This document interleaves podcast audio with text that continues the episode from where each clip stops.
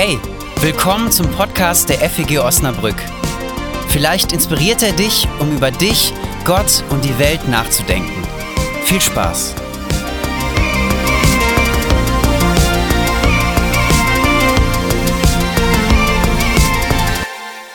Ich bete. Jesus, danke für die Zeit, die wir heute Morgen hier haben dürfen.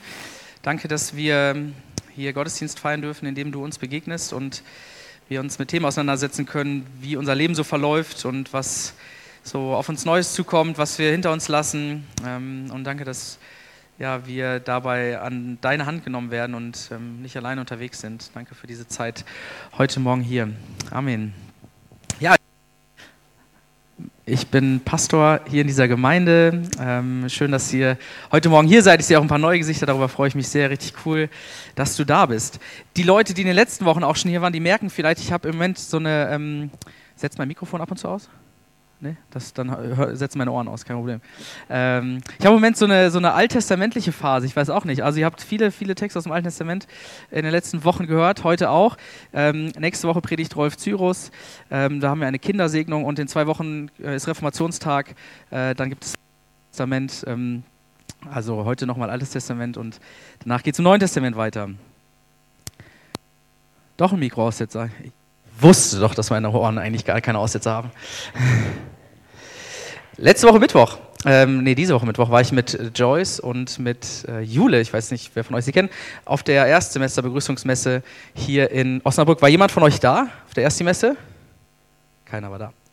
Äh, ich war da und ähm, das ist so eine Veranstaltung, wo Leute, die jetzt äh, hier in Osnabrück ihr Studium beginnen, sich über, darüber informieren können, was es so für Aktivitäten an der Hochschule gibt, was es für Vereine, für Gruppen hier in der Stadt gibt. Und wir haben auch als Gemeinde dort einen Stand jedes Jahr und wir haben da fleißig Broschüren verteilt äh, und haben die Leute begrüßt. Und ich hatte eine Menge, Menge interessante Gespräche äh, mit den Leuten, die da sich auch an unserer Gemeinde, an diesem Stand ähm, informiert haben. So ein Studium, wenn du neu anfängst, ist ja ein Neuanfang, ist eine Veränderung, ist eine Umbruchssituation im Leben. Meistens liegt dann die Schule oder vielleicht so ein, so ein Gap hier irgendwie hinter dir. Ähm, eine Person hat zu mir gesagt, ja, ich, bin, ich bin mir echt noch unsicher, ob das, was ich jetzt hier mir ausgesucht habe, ob das wirklich das Richtige ist. Äh, eigentlich habe ich mehr irgendwie mich eingeschrieben, weil ich irgendwas machen musste. Ähm, meine Eltern haben mich gedrängt. Ähm, ich musste mir halt was aussuchen. Einer hat gesagt, das ist mein zweites Studium, mein zweiter Bachelor. Das erste war richtig kacke. Ähm, da habe ich drei Jahre studiert, habe es auch, absolviert, aber eigentlich, eigentlich war das nichts. Ich, ich fange nochmal neu an. Ähm, manche haben gesagt, ich studiere schon zwei Semester, drei Semester, aber ich sehe jetzt das erste Mal die Leute. Also bisher hatte ich eine Online-Veranstaltung und es ist für mich auch noch total komisch, jetzt hier durch die Halle zu laufen und so viele Menschen zu sehen und die erste Woche zu machen. Und ähm, ist auch ein Neuanfang, dann plötzlich die ganzen Menschen wieder zu sehen.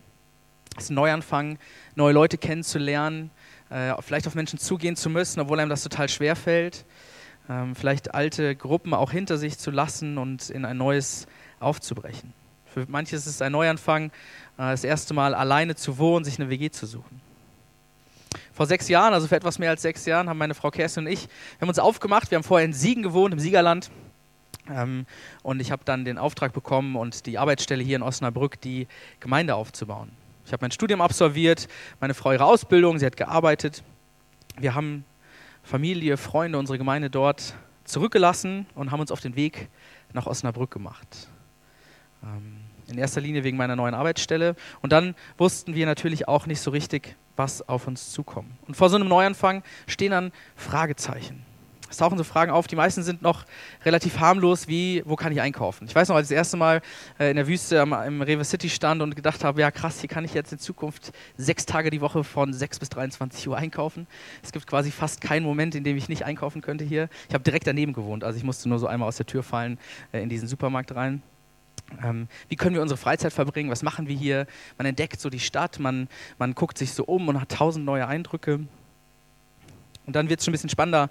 Wie wird unser neues Zuhause aussehen? Wird man sich wohlfühlen? Welche neuen Kontakte ergeben sich?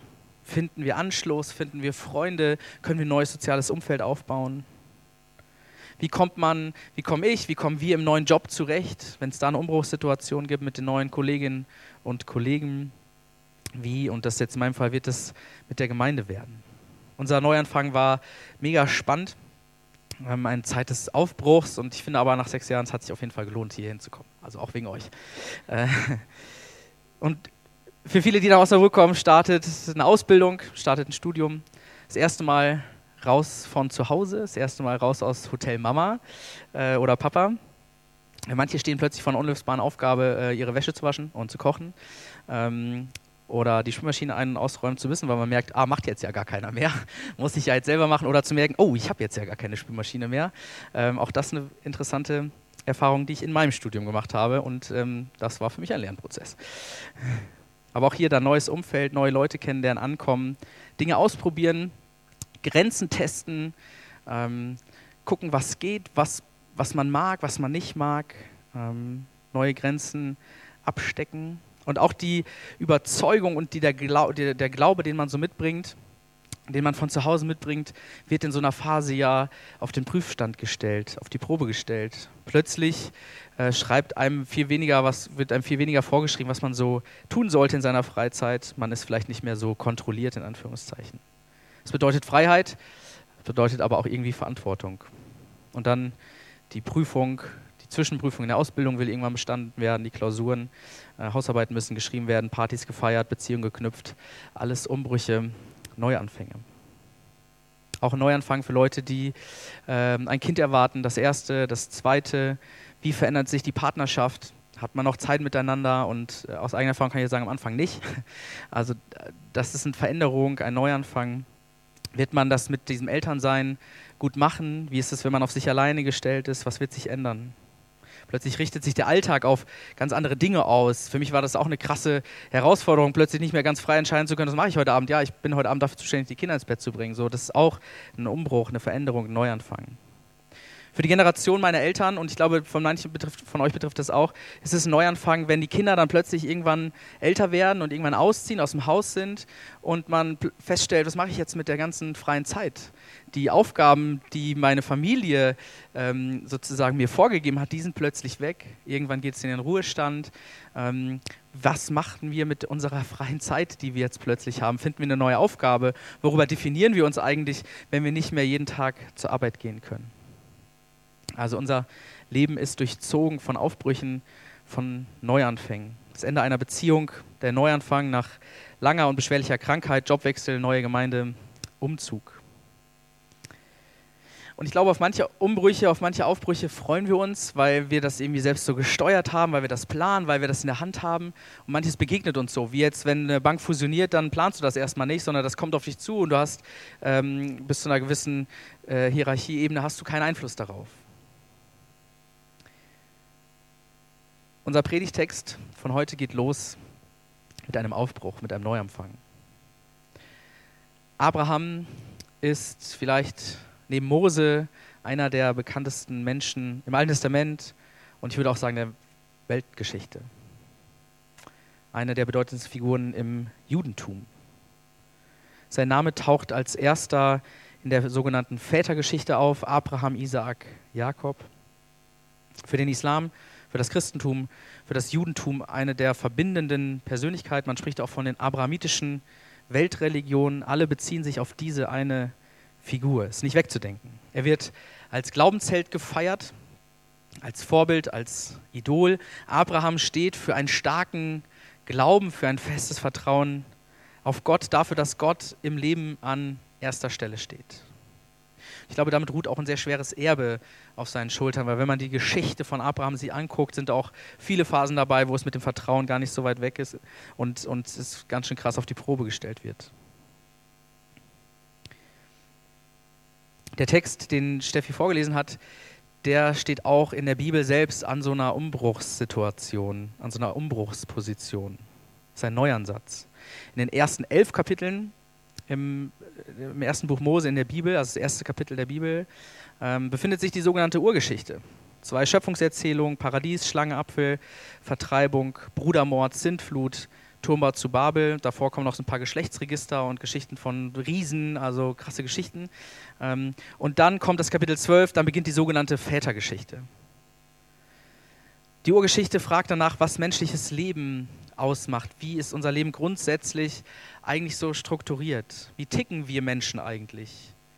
Mit welchem Wert Ebenbild Gottes, aber auch mit welchen Ecken und Kanten sind wir geschaffen, mit sowas wie Neid, Scham, Neugier, all das verschweigt die Bibel in den ersten elf Kapiteln nicht.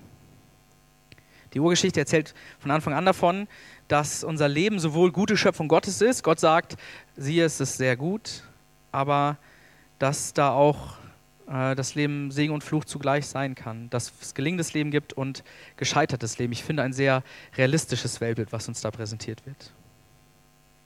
Die Urgeschichte fragt nach dem Leben mit Gott, wie ist unser Leben eigentlich? Und die Texte, die danach kommen, die haben wir in den letzten ähm, Wochen etwas intensiver äh, uns angeguckt. Ähm, also vor allem dann das zweite Buch Mose. Aber vorher ist die Vätergeschichte. Abraham, Isaak, Jakob und dann Josef. Da fragt das Volk, wo kommen wir eigentlich her? Was macht unsere Geschichte? Was macht unsere Identität aus? Wer sind wir? Was machen wir? Das Volk fragt sozusagen im ersten Teil dieses ersten Buch Moses danach, äh, was können wir sozusagen im Rückblick über Gott aussagen, an den wir glauben, der uns aus Ägypten geführt hat? Ähm, welche Geschichte hat er mit Abraham, mit Isaac, mit Jakob? Wie hat er sozusagen mit unseren Vorfahren gelebt? Und dieser Text steht auf dieser Schnittstelle zwischen der Frage, was macht menschliches Leben mit Gott aus und wo kommen wir eigentlich her? Gott fordert Abraham zu einem Neuanfang heraus und verspricht, bei ihm zu sein. Das ist eigentlich so die Grundaussage von diesem Text. Mach dich auf, es geht los, aber ich bin bei dir. Ich glaube, in den Umbruchssituationen unseres Lebens wollen wir irgendwie wissen, was auf uns zukommt. Ähm, ich persönlich finde es unangenehm, nicht zu wissen, was auf mich zukommt. Bevor ich mit der Gemeindegründung angefangen habe, äh, haben mich Leute gefragt, wie macht man das? Also du ziehst jetzt nach Osnabrück und da gibt es keine Gemeinde. Äh, was machst du denn dann? Und ich habe dann so gesagt, ähm, weiß ich noch nicht. Also das kann ich jetzt auch noch nicht so genau sagen, weil ich ja noch nicht wusste, wen ich kennenlernen werde, äh, was sich so ergeben wird und ich würde sagen, welche Türen Gott öffnen wird. Ich hatte, ich hatte keinen Plan, also so im wahrsten Sinne des Wortes. Ich wusste nicht, äh, was auf mich zukommen wird und manchmal war mir das unangenehm, wenn du gefragt wirst, was machst du denn jetzt nach deinem Studium so beruflich und du sagst, ja, Gemeindegründer und dann fragt die Person hartnäckig nach, ja, was machst du denn dann? Ja, weiß ich nicht. ähm, das war für mich unangenehm. Wenn du deine Heimat verlässt, wenn sich Dinge in deinem Leben verändern äh, und du sagen musst, ey, ich weiß nicht, wo es hingeht, ich weiß nicht, was auf mich zukommt, das hinterlässt ja so eine Leerstelle. Ähm, das kann unangenehm sein. Wenn du äh, den Ausbildungsplatz bekommen hast, beruhigt es dich ja, wenn du dann auch weißt, wo du wohnen wirst. Wenn du einen Job hast, beruhigt es dich ja irgendwann, wenn du weißt, wer sind deine Kolleginnen und wer sind deine Kollegen. Du bereitest dich vor, wenn sich ein Kind einstellt, wenn da was sich auf den Weg macht. Für Abraham läuft es anders. Er weiß nicht, was auf ihn zukommt. Gott sagt einfach, geh los. Mach dich auf den Weg. In der Vorbereitung hatte ich die ganze Zeit so ein Ohr, wo manche von euch, die ähm, vielleicht schon so in, im Kindergottesdienst gewesen sind, äh, kennen dieses Lied Geh, Abraham, geh. Ähm, mach dich auf den Weg, mach dich auf den Weg, geh. So, ich habe das auch als Überschrift über meine Predigt hier stehen gehabt. Ähm, vielleicht habt ihr jetzt auch einen Ohrwurm, die, die das Lied kennen. Also Gott sagt, geh, Abraham, geh. Geh mit Gott, aber geh. Es ist keine Rede davon, wo er hingehen soll. Es ist eine Rede davon, was er hinter sich lässt, was er verlassen soll, was äh, nicht mehr da sein wird. Es ist auch keine Rede davon, was ihn dann konkret erwartet, was auf ihn zukommt. Der Text ist hier richtig knapp, also ganz, ganz kurz und knapp formuliert. Manchmal ist die Bibel so richtig ausführlich und es werden ganz intensiv die Sachen beschrieben. Hier super knapp, geh. Ich würde das irgendwie beunruhigen. Ich weiß nicht, ob ich mich auf den Weg gemacht hätte. Vor sechs Jahren habe ich Optionen abgewogen. Mir wurde eine volle Stelle angeboten. Ich hatte Sicherheiten. Ich wusste, ich ziehe in eine neue Stadt, aber auch da werde ich ja sicherlich irgendwie eine Wohnung finden und ähm, ich habe irgendwie einen Job. Das, ich habe auch ein Einkommen. Ähm, ich glaube, äh, im Vergleich zu Abraham bin ich da irgendwie so ein Sicherheitstyp. Ähm, vielleicht ein Kleingläubiger sogar. Und in den Umbruchssituationen in unserem Leben müssen wir die Dinge ja irgendwie auch selbst in die Hand nehmen. Wir kümmern uns ja äh, und, und wir müssen uns darum kümmern, dass wir irgendwie eine Wohnung finden, wenn wir jetzt noch keine Wohnung haben. Wir planen unsere Freizeit, wir überlegen uns, äh, mit welchen Leuten wir Kontakt haben wollen. Wir kümmern uns darum, dass alles irgendwie so läuft. Wir sorgen für Sicherheiten, für Gewissheiten. Und das Leben erwartet das ja auch irgendwie von uns. Ohne Vorbereitung, ohne Sicherheiten geht es ja meistens doch irgendwie nicht. Kurz bevor Gott Abraham diesen Auftrag gibt ähm, und die Zusage gibt, ähm, haben die Menschen das Heft des Handels selbst in die Hand genommen. Sie haben sich selbst darum gekümmert, dass sie äh, Sicherheit haben, dass sie berühmt sind. Sie haben gesagt, lass uns einen Turm bauen, der bis in den Himmel reicht, sodass unser Name in aller Welt bekannt sein wird. Das ist die Geschichte vom Turmbau zu Babel, gehört noch zur Urgeschichte. Und ein paar Verse vorher, in dieser Geschichte vom Turmbau zu Babel, ähm, gibt es eine ganz ähnliche Formulierung wie in unserem Text. Nur dass dort nicht Gott gesagt hat, er will den Menschen einen großen Namen machen, sondern dass sie es selbst versucht haben. Da heißt es, wir wollen uns einen großen Namen machen. Und deswegen starten wir dieses Bauprojekt. Eben also noch der Versuch, es selbst in die Hand zu nehmen, selbst hoch hinauszukommen. Und jetzt, ähm, jetzt sagt Gott zu Abraham in seiner Umbruchssituation, du brauchst dir keine Sorgen zu machen. Ich mache dir einen großen Namen. Ich sorge mich um dich. Du musst dich nicht darum kümmern. Du, du musst vertrauen, dass ich bei dir bin. Abrahams Sicherheit war nicht seine gute Vorbereitung. Abrahams Sicherheit war nicht sein bisheriger Erfolg, war nicht seine Erfahrung. Ich weiß auch nicht, ob er sagen konnte, ach, das wird schon gut werden. Seine, seine Sicherheit, seine Gewissheit war eine andere. Seine Gewissheit war, Gott geht mit. Gottes Zusage, ich werde dich segnen. Ich mache dir einen Namen. Ich mache dir einen Namen. Diese Zusage, die steht am Anfang der Geschichte Gottes mit seinem Volk. Diese Zusage steht am Anfang vor dem Auftrag. Diese Zusage steht am Anfang unseres Lebens. Ich muss ja sagen, als FEG-Pastor, als Freikirchler, ähm, gehört es zu unserer Tradition, dass wir keine Säuglinge taufen, sondern Menschen taufen, die das irgendwann im Laufe ihres Lebens selbst entscheiden und selbst entscheiden möchten, ja, das glaube ich, ich möchte auch zu dieser Gemeinde dazugehören. Ähm, in der Säuglingstaufe, das, was ich dann sozusagen gut nachvollziehen kann, was ich gut verstehen kann, steht diese, diese Zusage Gottes am Anfang unseres Lebens an aller erster Stelle. Und wir machen deswegen zum Beispiel nächste Woche, äh, kommt gleich noch in Infos, eine Kindersegnung, weil wir die Kinder ganz am Anfang ihres Lebens Gott anbefehlen wollen und sagen wollen, Gott, du musst auf ihrem Lebensweg mit ihnen gehen. Und das scheint so ein bisschen Gottes Ding zu sein. Wenn Jesus im Neuen Testament seine Jünger damit beauftragt, in alle Welt zu gehen, das Evangelium zu verkündigen, dann tut er das nicht ohne die Zusage, ich bin bei euch alle Tage. Ich bin bei euch alle Tage bis an das Ende dieser Welt. Geht, Freundinnen und Freunde, ihr habt den Auftrag, vom Evangelium, vom Auferstandenen zu berichten. Geht und ich bin bei euch alle Tage. Ich lasse euch nicht im Stich.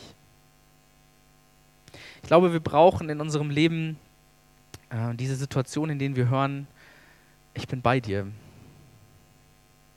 Wenn du jetzt gehst, bin ich bei dir. Ich verlasse dich nicht. Wohin du auch gehst, ich bin da. Ich finde das entlastend. Ich finde das stärkend. Weil wir so oft auf uns selbst einfach angewiesen sind.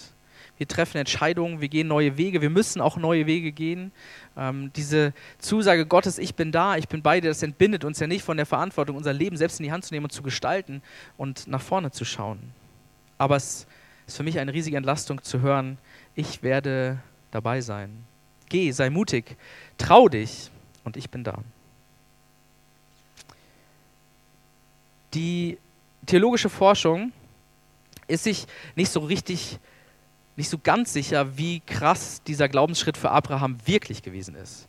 Ähm, man muss sich ja vorstellen, Abraham lebte damals ja noch nicht sesshaft, also das war noch, er lebte in keiner Stadt, sondern er war ein Nomade und zog mit seiner Herde durch die Gegend. Also es war einigermaßen normal, dass die Leute sich eh nach einer gewissen Zeit auf den Weg machen mussten, einfach damit ihre Schafe, Ziegen und Rinder ähm, was zum Futtern hatten. So. Also man hatte den Acker noch nicht kultiviert, man hat noch nicht jedes Jahr die gleiche Fläche angebaut, sondern das wuchs natürlich einfach nach und ähm, du musstest dich früher oder später irgendwie auf den Weg machen. In Abrahams Situation war es vielleicht gar nicht so super ungewöhnlich, dass er den Auftrag von Gott hörte, mach dich auf den Weg, geh, damit du deine Frau, deine Familie, damit ihr in Sicherheit seid, damit ihr weiterleben könnt.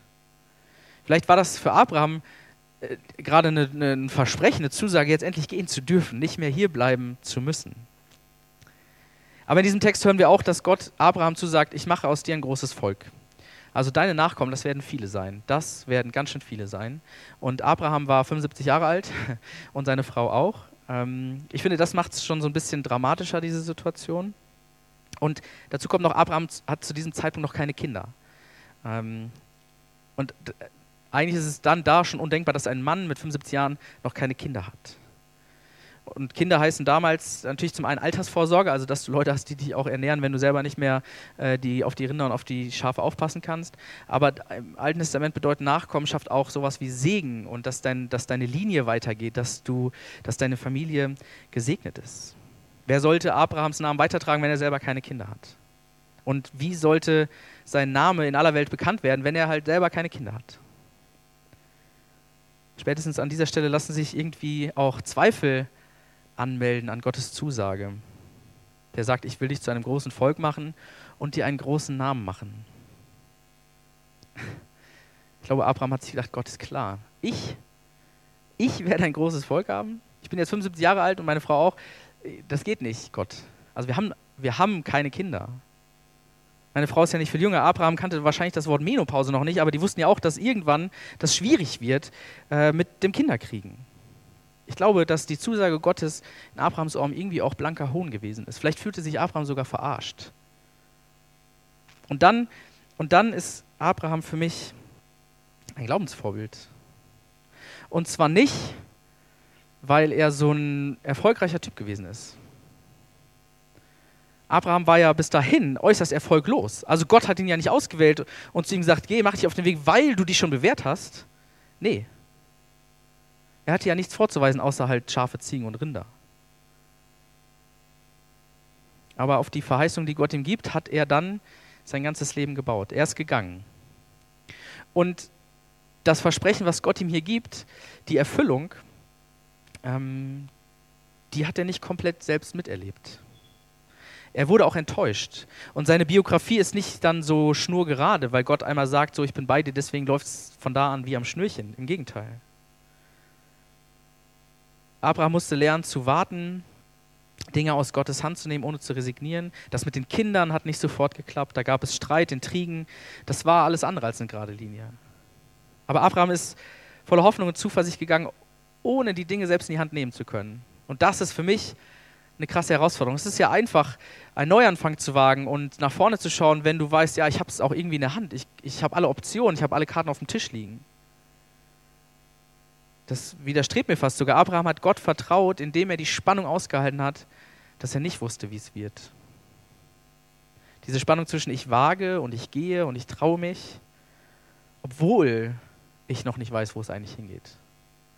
Obwohl ich jetzt noch nicht sagen kann, dass das wirklich in Erfüllung geht. Und das werde ich vielleicht auch gar nicht mehr selber erleben. Abraham erlebt nicht mehr, dass paar tausend Jahre später ein Pastor in Osnabrück auf der Bühne steht und sagt, drei Weltreligionen wurden nach ihm benannt. Das erlebt er alles nicht mehr. Also das äh, konnte er ja gar nicht mehr mitbekommen. Und er geht trotzdem. Abraham erlebt nicht mehr, dass sein Nachkommenschaft ein riesiges Volk sein werden. Und er geht trotzdem. Ich glaube, für die Umbruchssituation, für die Neuanfänge in unserem Leben ähm, heißt das manchmal, dass das nicht immer alles so nach Plan läuft. Und ich fand es schön, wie Steffi das gesagt hat, ja, ich vertraue darauf, dass, dass Gott es gut macht, auch wenn das dann so ganz anders ist, als ich mir das vorstelle. Vielleicht muss man dann pendeln oder muss sich einen neuen Job suchen oder es wird alles irgendwie anders. Manches passiert dann nicht so, wie wir uns das vorstellen. Aber es passiert nicht ohne Gott. Und ich glaube, diese, dieser Glaubensmut, dieses Vertrauen, was, was wir hier von Abraham lernen können, ist es dennoch zu wagen, irgendwie in die Ungewissheit aufzubrechen. Und ehrlich gesagt ist es ja schön, wenn dann sich die Dinge in unserem Leben verändern und so manche Konstanten da sind, weil irgendwie Leute da sind, die man schon kennt, weil ein Umfeld da ist, was man schon kennt, weil irgendwie man Dinge tut, die man schon kann.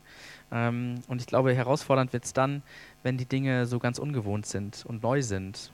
Und dann kann ich von dieser Geschichte hier lernen, dass wir das nicht ohne Gott machen. Amen. Wir singen mit euch zwei Lieder.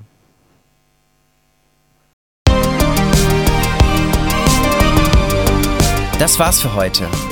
Wenn du mehr über uns erfahren möchtest, wer wir sind und was wir machen, schau doch mal auf feg-osnabrück.de. Da wir uns ausschließlich durch Spenden finanzieren, wäre es auch richtig cool, wenn du uns unterstützen würdest. Alle Infos dazu findest du auch auf der Homepage. Na dann, bis zum nächsten Mal.